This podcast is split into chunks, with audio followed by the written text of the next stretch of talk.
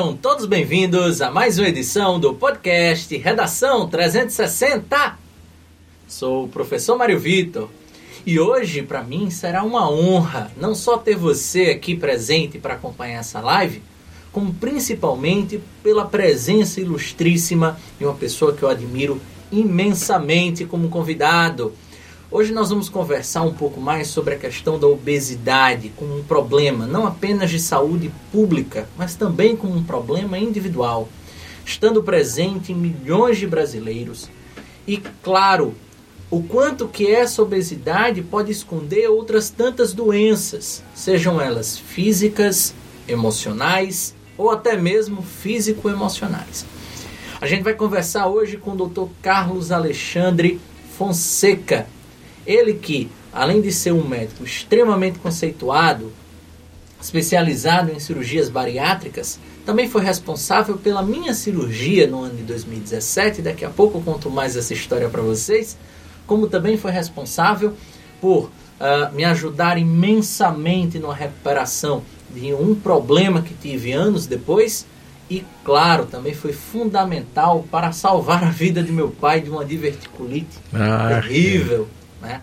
Então esse, esse é, é, convidado para mim é super especial e espero que também para vocês, caríssimas uh, uh, ouvintes e claro, caríssima audiência. Então, sem mais delongas, antes de trazer editorial ou qualquer coisa voltada ao tema da redação da semana, eu gostaria de apresentar esse convidado ilustre, Doutor Carlos Alexandre, nosso bom dia, boa tarde, boa noite. Seja muito bem-vindo ao Redação 360. Muito obrigado. Bom dia, boa tarde, boa noite. É uma realização de um sonho também poder dizer essa frase. é, eu que sou empolgado e neófito em tecnologia e assim poder participar desse meio para mim é é uma injeção de ânimo e de juventude, né? Mostra que a gente sempre tem que estar tá se reinventando e sempre tem que estar tá se comunicando, principalmente, porque eu acho que boa parte da função do médico, do cirurgião também, é se comunicar, explicar e desmistificar.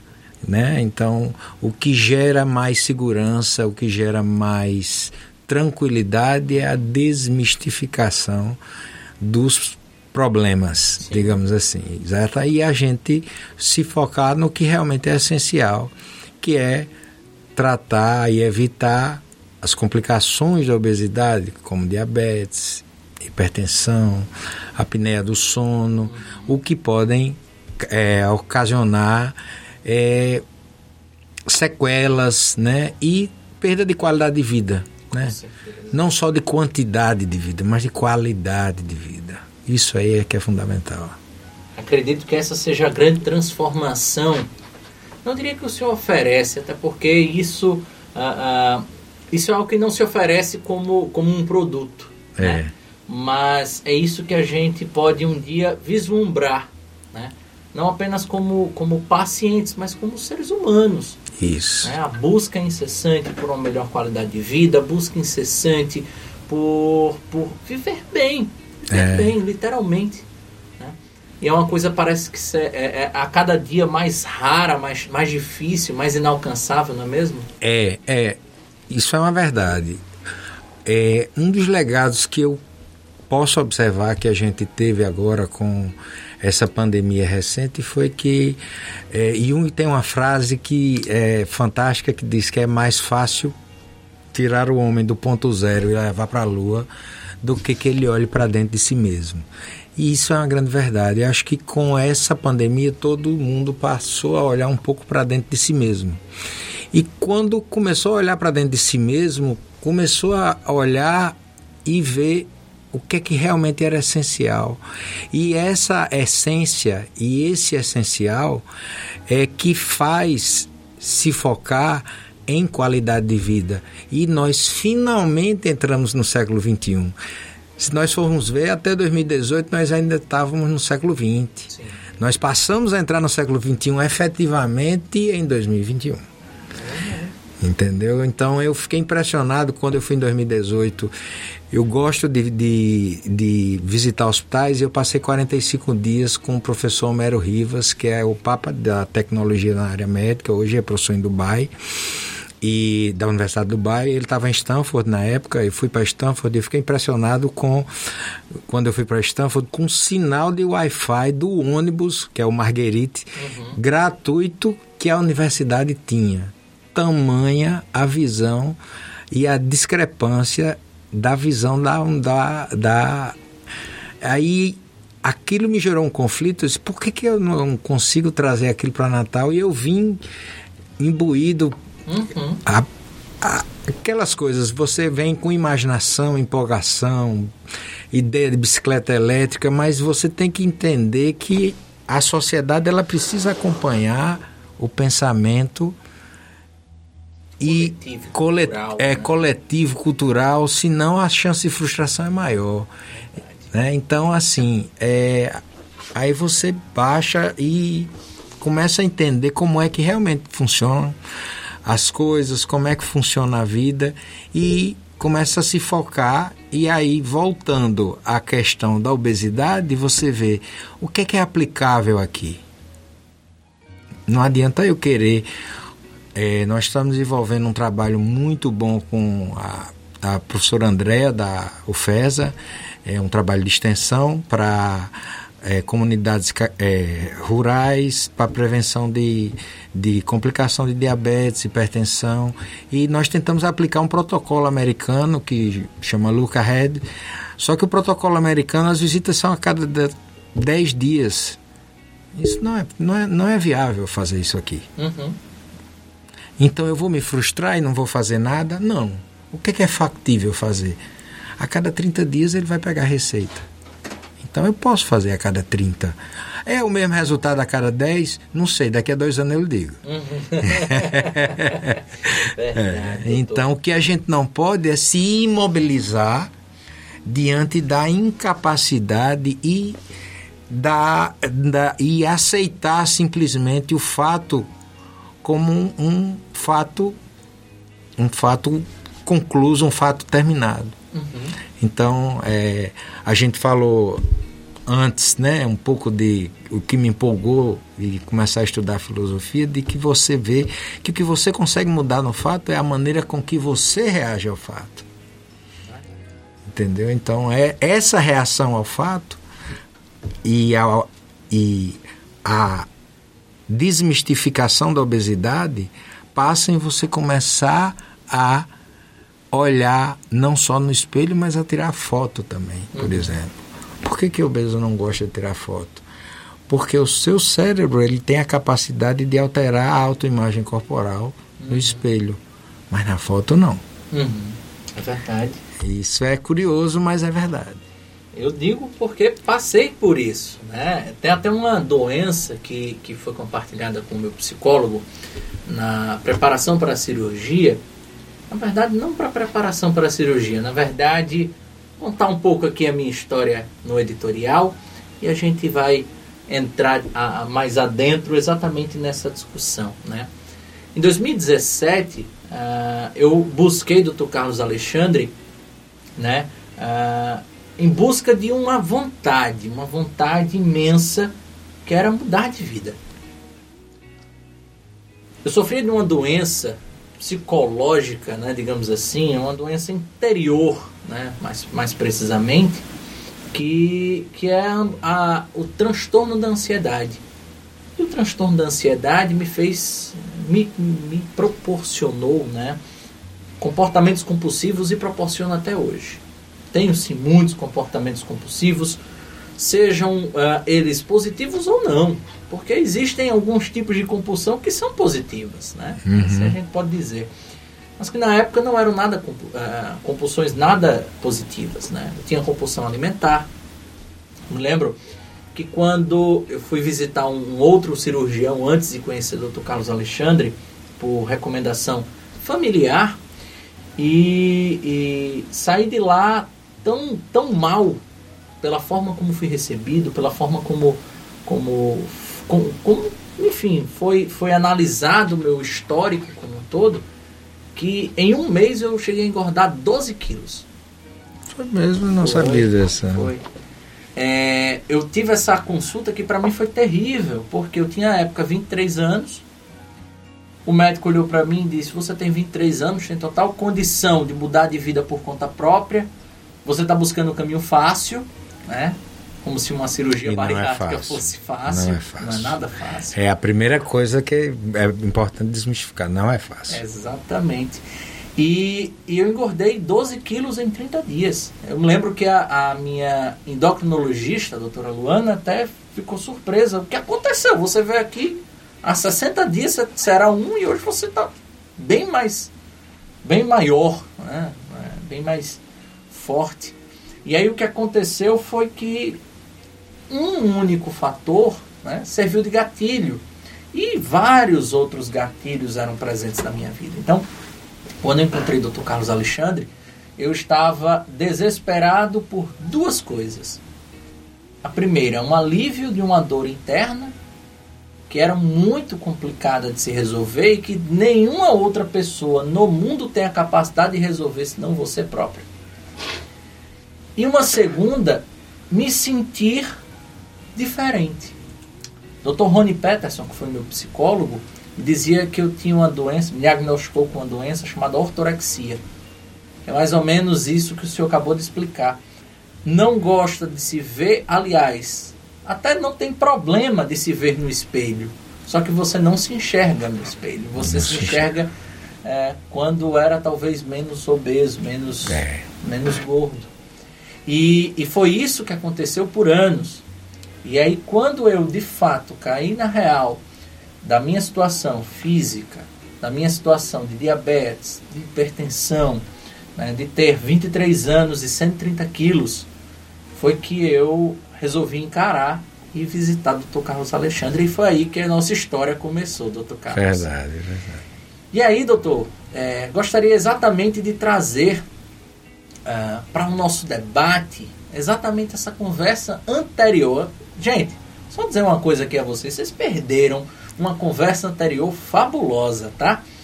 Que a gente conversava um pouco mais uh, sobre, claro, gastroplastia, sobre outros procedimentos, mas principalmente sobre a questão da, da questão do eu. Do eu.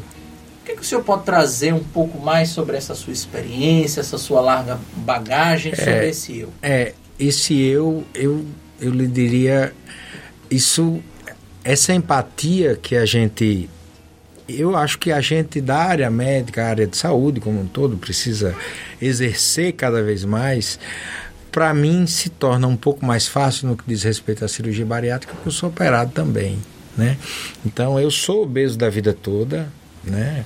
Então, eu digo sou obeso da vida toda porque é, a gente tem que considerar a obesidade como doença crônica Sim. e que você trata com cirurgia, mas pode precisar, além da cirurgia, fazer outras coisas, como tomar medicação.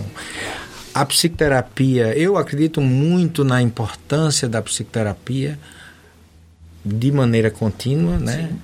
Certo? Então, é, é eu faço psicoterapia com paciente, eu gosto muito da linha cognitivo-comportamental, até um abraço para meu psicoterapeuta Thales. Então é por quê? Porque eu eu funciono muito bem me entendendo. Uhum. Então eu acho que é isso um pouco que a gente também tenta passar no consultório. Cada um precisa se entender e o que a gente propõe é exatamente o que você falou. A gente não propõe fazer uma cirurgia o que a gente propõe é cuidar das pessoas. É Entendeu? Então, é tanto que as pessoas me perguntam, mas me diga uma coisa, e quando é que eu vou ter alta? Aí eu disse, sinceramente, nunca. e isso aqui é até a próxima consulta. Ou seja, por quê? Porque é, o que nós vimos é interessante. Nos Estados Unidos tem um papel, tem um, um, um clínico chamado de bar, é, bariatrician, que é o clínico bariátrico. É, nós, nós tentamos durante algum tempo é, é, alguns modelos parecidos com os modelos americanos, mas não obtivemos o mesmo resultado.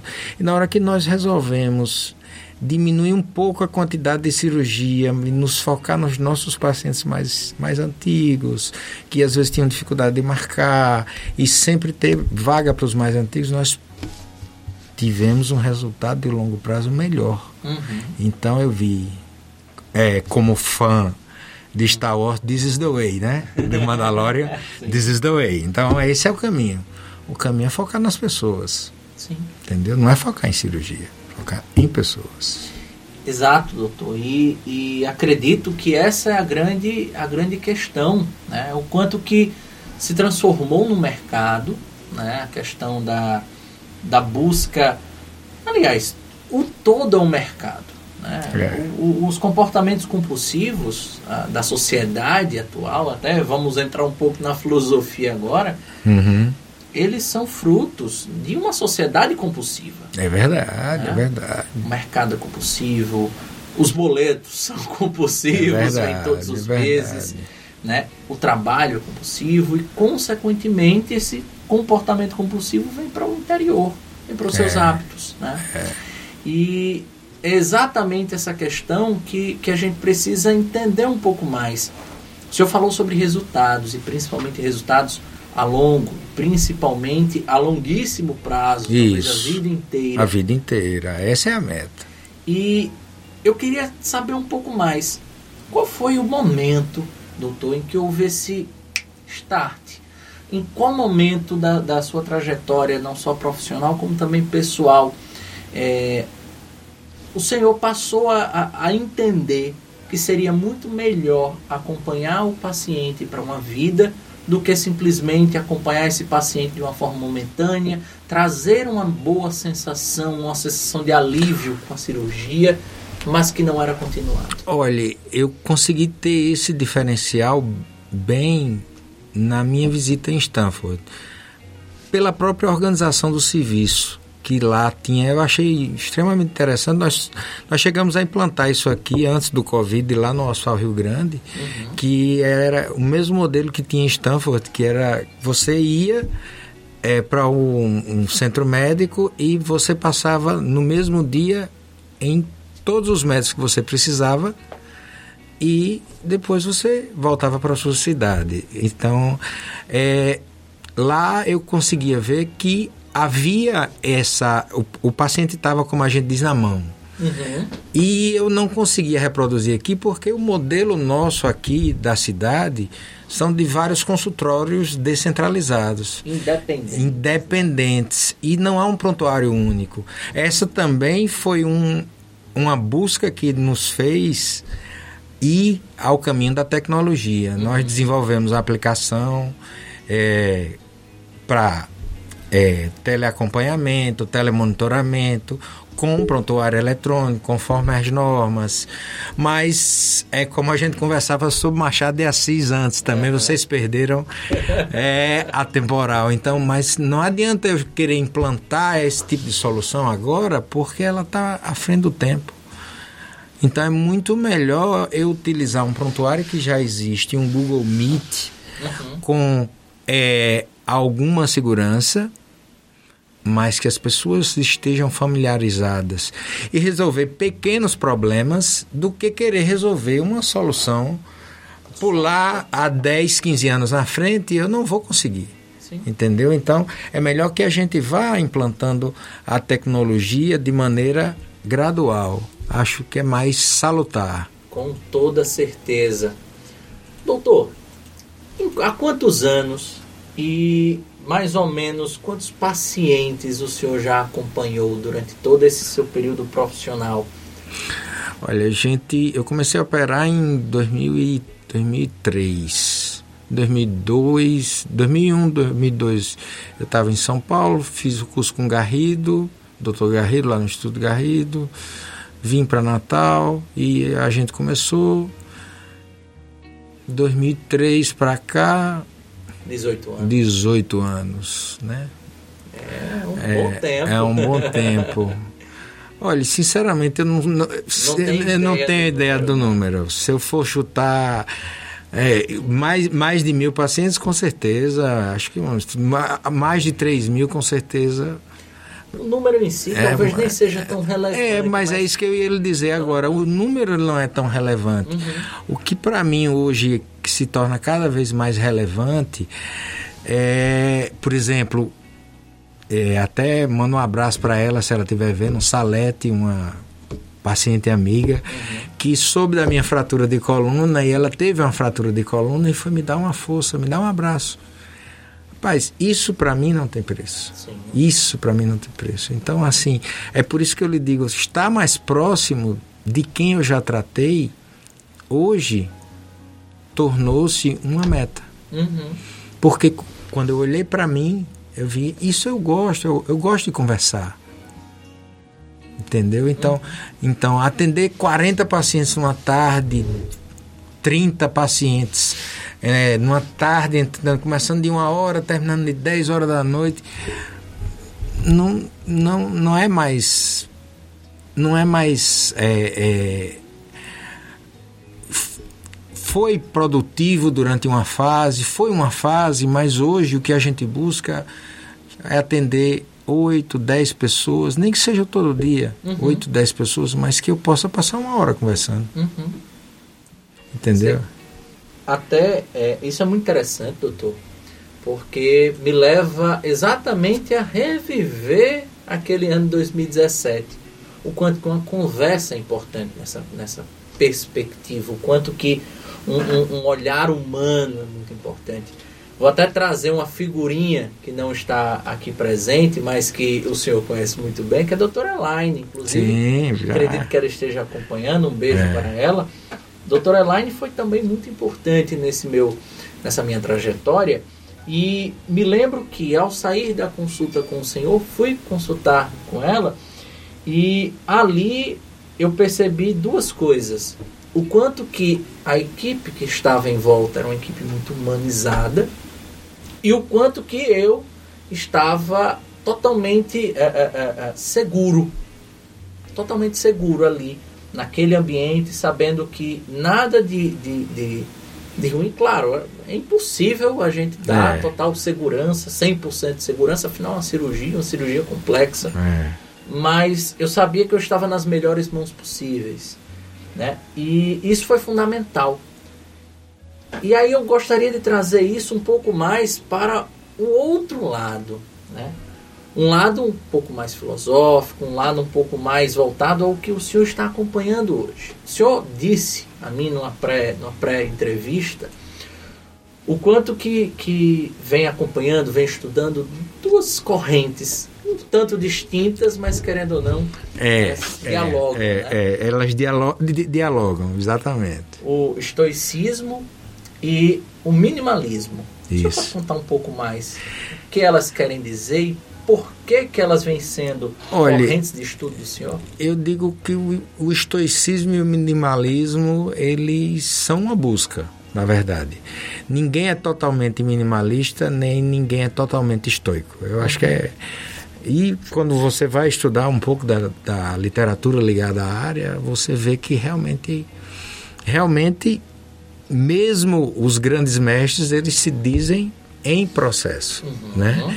Então ele diria que eu sou um mero iniciante curioso e que estou percebendo em pequenas coisas, por exemplo, é, devido à fratura que eu tive na na coluna, eu tô sem carro e eu percebi que sem carro o meu templo triplica.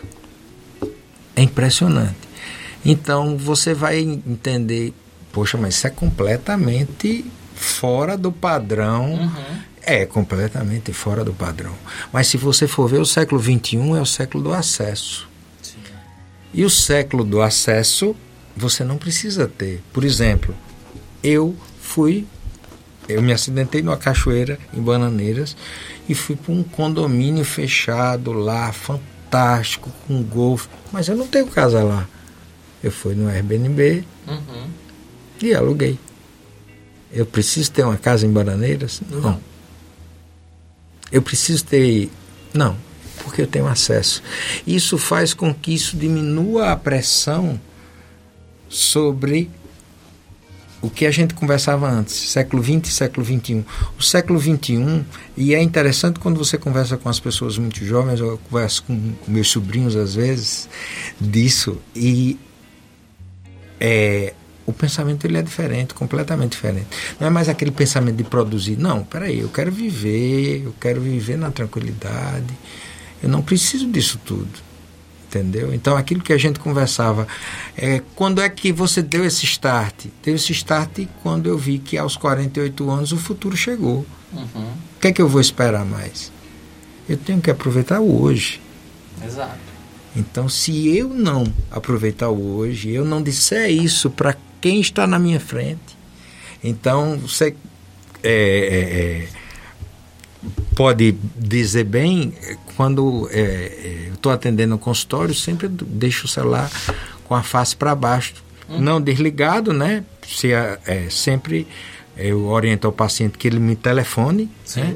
mas, mas sem, sem olhar o WhatsApp, porque para poder prender a atenção a quem está na minha frente. Sim. Entendeu? Então aí é, são essas pequenas mudanças que você vê que lhe trazem a você a se perceber como você gostaria de ser tratado e aí como você trata uhum.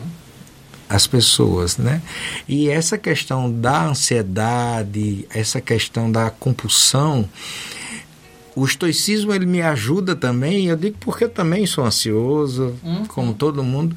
E vamos desmistificar também essa história. Médico e cirurgião bariátrico também tem dificuldade de seguir dieta, também tem ansiedade, também também perde noite de sono. Então, na hora que você aprende a aceitar que você é igual a todo mundo, que todo mundo vai ter dia bom e tem dia ruim, e vai ter noite de sono boa e noite de sono ruim, naturalmente isso diminui a sua ansiedade. E uma das coisas que eu gosto muito dessa linha estoica é que o problema de hoje você resolve hoje. 95% dos problemas, isso tem um, um, um site. É, até uma amiga minha é, é, Adriana Magalhães que me passou, que é The Daily Stoic, é, 95% dos problemas que as pessoas imaginam, eles simplesmente não acontecem. Uhum. Ou seja, 5% só são do, problemas mesmo. mesmo. A maioria das coisas são cenários, uhum. projeções e não realidade.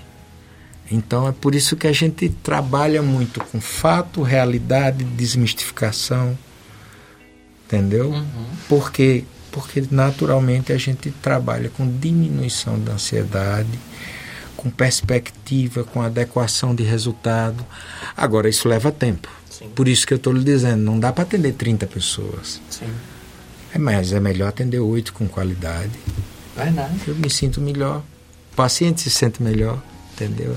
Então, e a gente, eu acho que aí, aí sim, aí você vai me perguntar, mas isso não é escalável, né? Que é a grande palavra do século XXI, né? Aproveitando já e fazendo a programação. Talvez seja através da tecnologia.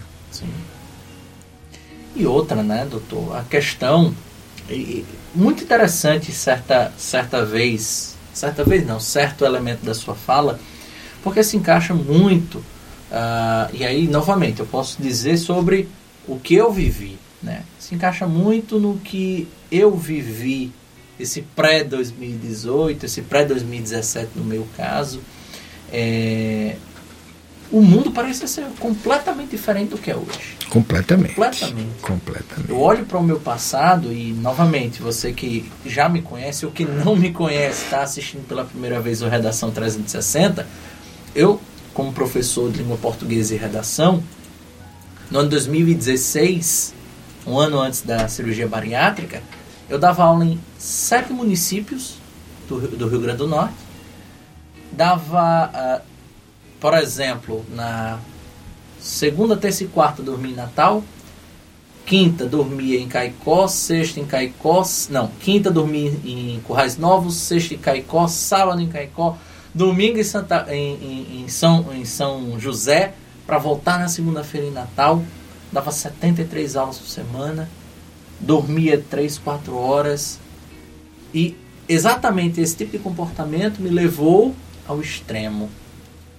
E é exatamente o oposto que se propõe, né? Na, não apenas na filosofia estoica, mas principalmente na, na ideia minimalista. Não sei nem se a gente pode dizer Isso. que, que, que É uma ideia, é uma filosofia, é uma ideia, é uma ideia. Eu também não, não, não, não, não colocaria como filosofia, não. Eu acho como uma ideia. É uma Aham. ideia.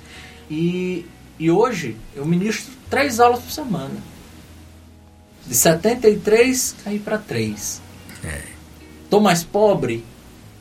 Defina pobre. Defina pobre, exatamente. Você Se for falou tudo agora. Você falou tudo. Aham. E, e é isso que, que a gente está aqui discutindo. O tema é. é obesidade, tema da redação que vocês vão fazer, tema da live é obesidade, mas ao mesmo tempo não é. Não é, não é. É, é, é o que está por trás, não é mesmo, doutor? Isso, exatamente. E o que está por trás de, de satisfação pessoal, de qualidade de vida, isso que você falou.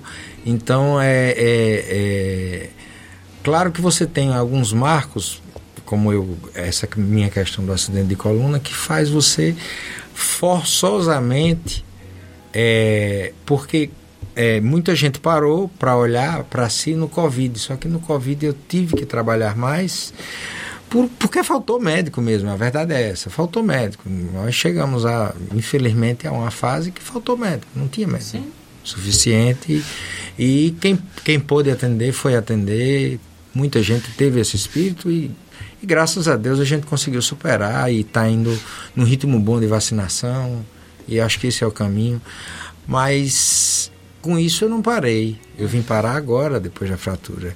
Então, todo o processo que várias pessoas passaram com o Covid, eu estou passando agora com a fratura, que é parar forçosamente para olhar para si. Uhum.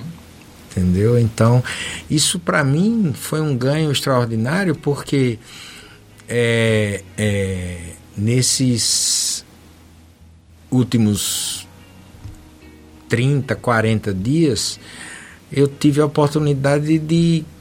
E tinha algumas coisas para fazer. Eu disse, rapaz, eu não vou fazer nada disso. Ir atrás de seguro, ir atrás de, de INSS, como é que vai ficar a renda da minha família. Rapaz, não, eu vou tomar um banho de piscina com meu filho. Aí você vai me dizer, você está mais pobre por causa disso? Uhum. Eu acho que eu estou mais rico. Não tenho dúvidas. Eu acho que eu estou mais rico. Eu acho que eu estou mais rico. Tô andando, tô andando de Uber com a alegria do mundo todinho, sem poder dirigir, mas eu tô achando ótimo, Uhum. fantástico, entendeu? Hoje eu consegui é, fazer consultório, resolver problema burocrático, almoçar em casa e tirar um cochilo depois do almoço e estudar um pouco para vir para cá bem tranquilo. Isso é uma riqueza. Isso é uma riqueza. Antes eu cheguei a fazer como você, eu cheguei a trabalhar em cinco hospitais. Cinco hospitais. Você imagina o que é você trabalhar em cinco hospitais diferentes. Ah, mas é na mesma cidade? É, mas imagine com trânsito caótico. Você para o carro, tira o carro, entra, estaciona, vai, examina, pega o carro de novo, sai, vai para outro hospital, examina e tal. Depois tem que estar no consultório, tem que atender. E é o Um paciente. paciente urgente que está no outro Isso, hospital. é, exatamente. Então hoje um grande ganho de qualidade de vida foi eu atendo apenas em um hospital, que é o Hospital Rio Grande, e um hospital público, que é o Hospital da Polícia. E é, é essa a chave. Essa é a chave. Essa é a chave. Então, doutor, é, saindo um pouquinho desse, desse lado filosófico, que acredito eu vai ser o grande fomento da sua redação, tem de ser, primeiro por ser fora, fora da caixa. Normalmente, quando se fala em obesidade, as pessoas falam sempre das mesmas coisas. Exato. Né? E vou falar um pouquinho dessas coisas nesse momento. Vamos, né? vamos. A gente precisa tocar nesses assuntos, que é a questão das doenças físicas que estão meio que escondidas com a obesidade. A gente lembra das principais, né? A questão da diabetes, a questão da hipertensão, a apneia do sono. Só contando aqui um, um episódio, né? Ah, eu cheguei a, a, a ter 200, mais de 200 apneias durante aquele exame. Como é o nome do exame, doutor? É, polis, é polissonografia. Exatamente, mais de 200 por hora, salvo me engano, uma coisa assim estrondosa e a gente não se dava conta. E não entendia por que não dormia bem. Né? É. E, e aí é exatamente isso que eu preciso entender. Doutor, por que tantos pacientes, ou melhor dizendo, por que, que a obesidade hoje, socialmente falando, não é tão vista, ou não é mais vista como uma doença? Ou se ela, né, porque existem pacientes obesos que talvez não tenham essas doenças ali por trás, mas se eles são potenciais alvos dessas doenças no futuro? Eles são potenciais alvos, sim, e eu gosto muito de fazer uma comparação de obesidade com aviação. Então é um avião ele não cai por uma causa só. Sim. Ele cai por um somatório. Então, a obesidade ela acontece também não por uma causa só. É um somatório de causas. Ao mesmo tempo que as doenças que ela acarreta e as complicações não serão uma só. Por exemplo, você não está. Nós, nós vivenciamos isso agora com um aumento de incidência, por exemplo, de letalidade entre obesos jovens com COVID. Com COVID. Isso foi muito patente. Então Sim. pode ser realmente até tema de redação. Por que, que nós tivemos tanta um aumento de letalidade de obesos jovens com. Covid? Porque os idosos já tinham começado a se vacinar. Estavam talvez e, isolados? Estavam isolados. Eu, eu, digo que eu estava, eu estava de dentro dos, das duas pontas. Tanto vi paciente de UTI como vi paciente de porta, como a gente diz. Uhum. E a outra coisa que havia é que, como você falou, a obesidade ela não é vista como doença. Só que qual é o problema da obesidade? É que ela leva a um estado pró-inflamatório.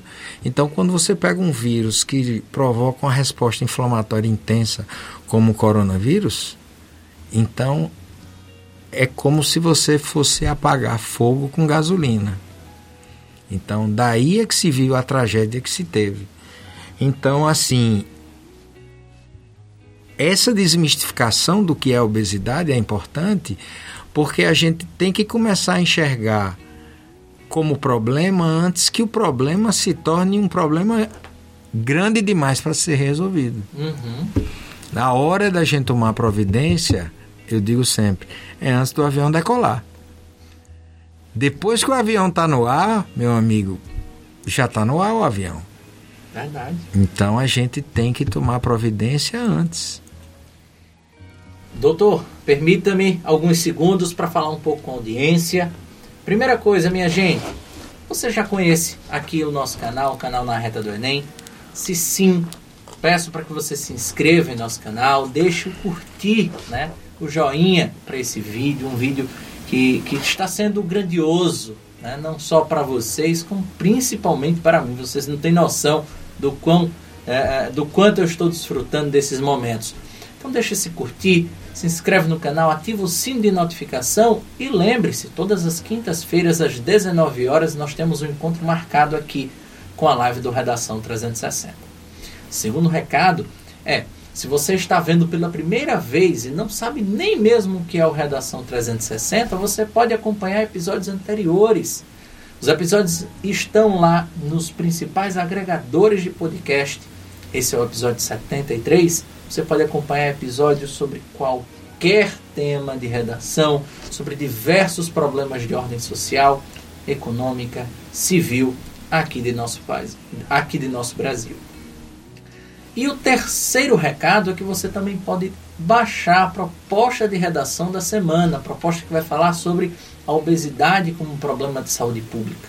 Né? Tratamos aqui já de alguns elementos importantes, como a, a falta de médicos, como uma questão, a questão da ansiedade, do comportamento compulsivo, de uma sociedade extremamente caótica, principalmente em relação ao tempo, e outras questões mais, como a filosofia estoica, como a filosofia ou a ideia minimalista, e outras coisas mais que poderão estar presentes na sua redação. Voltando aqui ao nosso papo, doutor, eu gostaria de, de voltar um pouco é, para, para uma situação que foge novamente dessa caixinha que a gente está tão acostumado de debater, de conhecer sobre as questões envolvendo a obesidade. Doutor, hoje se vê muito uh, tratamento de obesidade, uh, hoje não, há muito tempo, em relação ao uso de medicamentos, e se esquece um tanto sobre como, como utilizar o tratamento da obesidade de uma forma um pouco mais natural. Como é que a gente pode falar sobre essa questão do tratamento, seja medicamentoso, seja com formas holísticas, enfim? É, eu acho que o medicamento ele tem sempre o seu espaço. E tem uma indicação realmente das sociedades médicas que é para obesos grau 1, para quem tem sobrepeso, para obeso grau 2 que deseja tentar controle controle clínico, ou mesmo para quem tem obesidade grau 3 e é virgem de tratamento, quer tentar é, a, as medicações avançaram bastante com a cirurgia bariátrica, com a tecnologia da cirurgia bariátrica, uhum. hormônios que se descobriu que funcionam exatamente nessa nesse entendimento do corpo sobre composição corporal uhum. foram descobertos após a cirurgia bariátrica. Então a gente tem uma gama de medicamentos hoje muito grande. O que não, a gente não pode é terceirizar o problema. Uhum. Que é isso que a gente sempre conversa e encontra. Então eu digo muito, olhe, a cirurgia, um medicamento, o que quer que você faça é uma ferramenta. Uhum. Mas tal qual o celular ou o copo com água que vai matar minha sede, quem vai fazer o ato sou eu. Então você é alguém ativo no processo. E aí você vê que a gente já está começando a conversar de psicologia, não está falando mais de cirurgia, entendeu? E de nutrição e de atitude perante a vida, de atividade física. Então, é, o que essa desmistificação é importante é que, é como você falou, não é um caminho fácil. Não existe caminho fácil. Por quê? Porque nós estamos falando de algo para o longo da vida. Então, que a gente colocou uma ferramenta e que você pode fazer um bom uso da ferramenta ou não. O que a gente tenta é selecionar qual a melhor ferramenta para você e se aquele é o momento adequado para você fazer o uso dessa ferramenta. Doutor, permita-me interrompê-lo, mas uh, isso volta para uma, uma questão que eu considero chave em relação a pacientes obesos, que é o quanto que, que o paciente obeso ele se vê como incapaz ele se vê como incapaz de resolver esse problema porque ele enxerga o problema lá no fim. Por exemplo, quando eu tinha 130 quilos, eu não tinha dificuldade em perder 2, 3 quilos. Mas eu não via a capacidade de perder 60, como perdi com a cirurgia. Ou seja, eu olhava para o todo e não via que era uma, uma repetição contínua, diária. Né? E, e aí eu volto novamente à questão da, da, da psicologia, como o senhor bem trouxe, porque isso está intimamente ligado a essa condição de considerar a cirurgia bariátrica um caminho fácil, ou como até alguns amigos diziam, né? Você está passando a perna aí no, no processo de, de emagrecimento. Eu sempre disse que não. E só quem passou pela cirurgia pode dizer o quão sofrida é. Não apenas sofrida por ser ela, a, a, a, por ela, na verdade, nos colocar como um impeditivo de, durante, sei lá, 30, 40 dias, não poder se alimentar praticamente ou se alimentar de uma maneira muito restrita. Não apenas isso, mas a vida inteira está lidando, por exemplo, com uma coisa que talvez você, que seja o nosso espectador, não saiba, que é o dumping né? É. A minha namorada que está aqui nos bastidores, ela sofre sempre que eu tenho um dumping. Ela olha para mim e diz: Meu Deus, o que eu posso fazer? E essa semana tem o Sweet, sweet, o sweet Coffee. Coffee, né? É. E... Minha amiga Eline aí organizou, muito bacana. Pois, pois é, é, e, e para quem é bariátrico lidar com isso, porque, porque a gente não muda a cabeça do bariátrico. É. Mas há estratégias, né? Então, assim, a a nutrição tem. Você pode usar, por exemplo, o doce como sobremesa. Uhum. Não dá para usar o doce como refeição. Exato. Então é, é lançando mão, aprendendo a conviver. Então essa é que é a questão da ferramenta e de como ensinar a usar a ferramenta. Então é, eu, eu, eu sempre uso, voltando para a aviação, eu estou lhe dando um avião, um curso de pilotagem e sendo seu copiloto. Agora você pode fazer o que você quiser. Você pode, por exemplo, ficar correndo em volta do avião. Uhum. O que hoje, cada dia mais, e eu falo não só por mim, mas por diversos cirurgiões bariátricos, que eu tenho certeza que tem a mesma atitude, é que a compra do risco ela é algo mútuo. E eu não estou falando do risco de, de, de óbito, porque o risco de óbito ou em cirurgia bariátrica hoje ele é muito baixo. Uhum. Ele é semelhante ao risco de óbito em cirurgia de vesícula. Mas não é essa a questão, não se trata disso. Se trata de, de você. Todo, eu acho que todo médico, todo mundo que resolve fazer a área de saúde faz porque gosta de lidar com pessoas e gosta de ver as pessoas bem. Então você não quer ver o resultado, não quer ser o resultado. Eu, tinha, eu, eu sou médico de formação antiga, né? mais de 25 anos formado, vai fazer 25 agora. Então tinha um professor meu que dizia que a, o tratamento ele não pode ser pior do que a doença. Verdade. Então esse é o, é o maior paradigma que eu tenho na minha vida para qualquer tratamento que eu faço. Entendeu? Então, é, não só obesidade, por exemplo, diverticulite, opera ou não opera? Espera aí, calma. Vamos ter calma. Quantas crises você teve? Teve uma só? Não, não opera. Entendeu? Então, lhe incomoda? Hérnia, muitas vezes as pessoas me perguntam: ai, doutor, e essa hérnia e tal? Eu fiz: lhe incomoda? Não. Então, por que, que você vai operar? Vai mexer. Você vai mexer. Por quê? Por quê?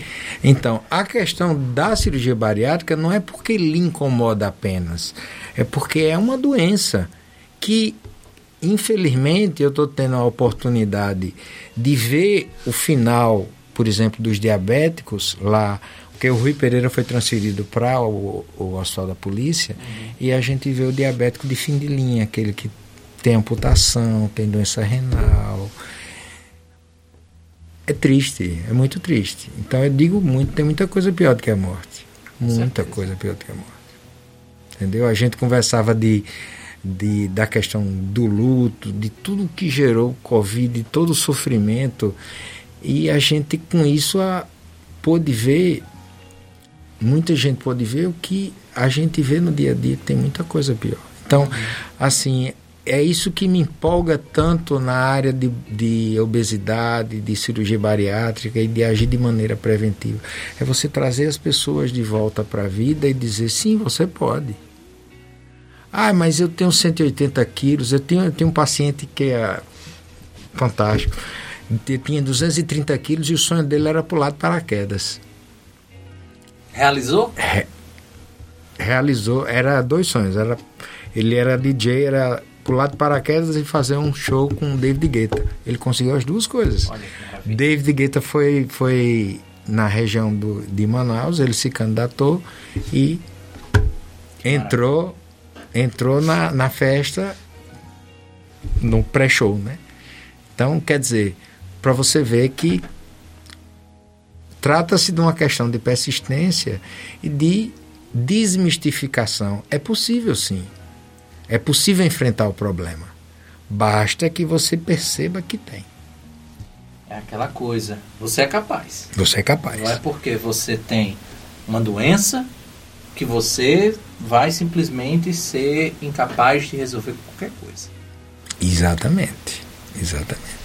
Doutor, estamos caminhando já para o processo final, os trâmites finais do programa. E aí eu sempre trago como pergunta final para você que vai fazer a redação aí seja de concurso público, seja de Enem, ou simplesmente você que gostaria de encontrar soluções para esse problema como um todo. Falamos o tempo todo da obesidade sobre uma questão do indivíduo, mas a obesidade em relação à saúde pública, principalmente por termos no Brasil mais de 33 milhões de pessoas obesas.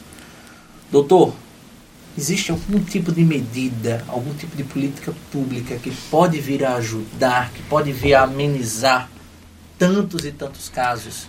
Tem, tem, tem, tem algumas. Eu, uma das melhores palestras que eu assisti foi do secretário de saúde do município de Nova York, que foi a primeira cidade americana que conseguiu baixar o índice de obesidade.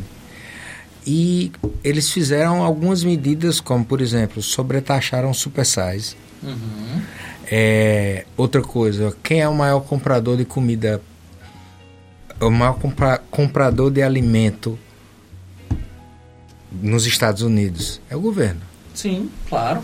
Então, ele compra alimento saudável. Outra política que Nova York adotou.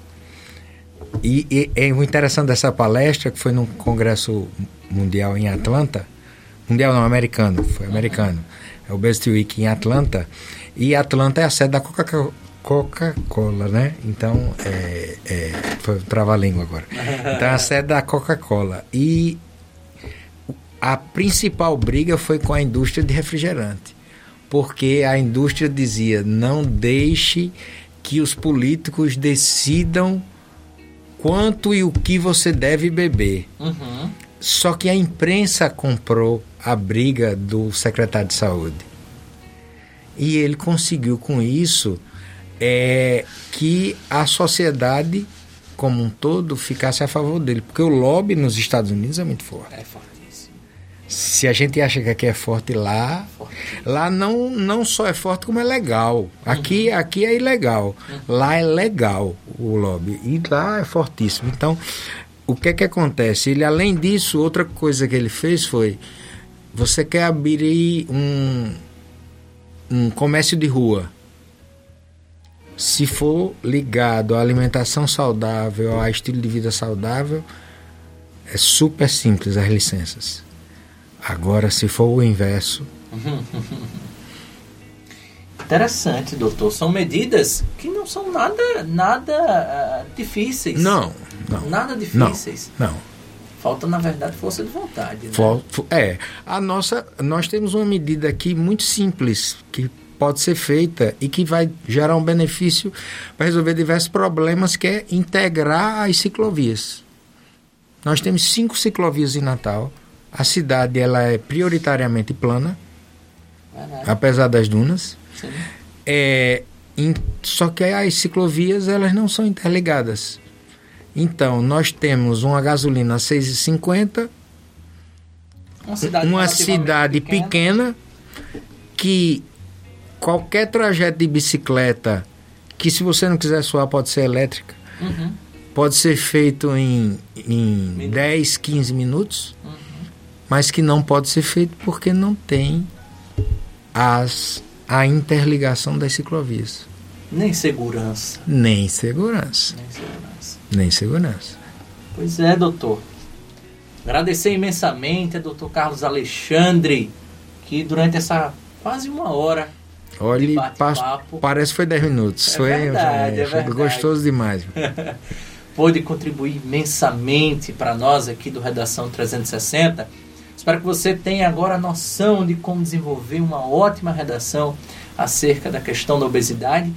E olha, doutor, o senhor talvez não saiba, mas na próxima semana a gente vai trabalhar sobre a questão da mobilidade urbana sustentável e vamos receber inclusive um médico, doutor Danilo Pereira, para falar um pouco mais sobre a importância dessa mobilidade urbana linkada necessariamente com o indivíduo. Exato, exato. Vai exato. ser um papo muito legal. Espero que eu conte com a sua audiência. Com também. certeza vai contar, com certeza, com certeza. Doutor, para a gente encerrar, alguma indicação que o senhor possa fazer e algum, algum desfecho, uma, uma mensagem final para o nosso público? Olha, a indicação, um desfecho final eu lhe diria que é, nunca desista de tentar, de tentar seguir seus sonhos e no, no caso é, não só de emagrecer, de e e buscar um corpo perfeito não, não se trata disso. Uhum. Se trata de se cuidar e de se priorizar e de se olhar e a partir daí ver que é possível ter um estilo de vida saudável Uhum. e ter um bom resultado é, com ou sem cirurgia. Se for o caso de fazer cirurgia, não há, a- é, não há nenhum problema em fazer cirurgia. Cirurgia é uma coisa hoje muito tranquila, muito segura. As cirurgias duram em média uma hora, uma hora e meia. O tempo de permanência hospitalar, em média, é 36, 48 horas, entendeu? Verdade. Então, quer dizer, mas assim, a gente precisa ver momento, qual é o melhor momento de fazer, Uhum. se realmente é essencial Uhum. e é tem que estar encaixado num planejamento, como você falou, de um todo. Não é só fazer uma cirurgia. Como não é só tomar um remédio. Como não é só, ah, fecha a boca e vai correr. É aquilo que a gente conversou. Há toda uma evolução, uma biologia que fala e grita quando você tenta sair do seu set point. Então, você precisa utilizar da tecnologia e eu falo de tecnologia não só de tecnologia médica e mas dos avanços da medicina e a cirurgia bariátrica é um deles para se tratar, entendeu? Então, assim, é, uma das resolu primeiras resoluções do CFM, quando foi liberada cirurgia eletiva, foi liberar a cirurgia bariátrica, porque a gente viu que a letalidade entre obesos operados era muito menor do que dos obesos não operados. Então, quer dizer, é, uma, é, é um ganho secundário que a gente observou. Uhum. Então, quantos ganhos secundários será que a gente vai precisar observar para que a cirurgia seja desmistificada? Uhum. Então, essa é a, é a provocação que eu faço. Quantos ganhos secundários a gente vai precisar? Perfeito. E é assim que a gente encerra mais um podcast Redação 360. Agradecendo a você por toda a audiência, por ter ficado aqui nesse bate-papo, certo? Agradecendo ao Dr. Carlos Alexandre né, por, por toda essa sabedoria, por todo esse momento incrível de aprendizado. Ensejando que você retorne na próxima quinta-feira, às 19 horas. O nosso muito obrigado e até a próxima.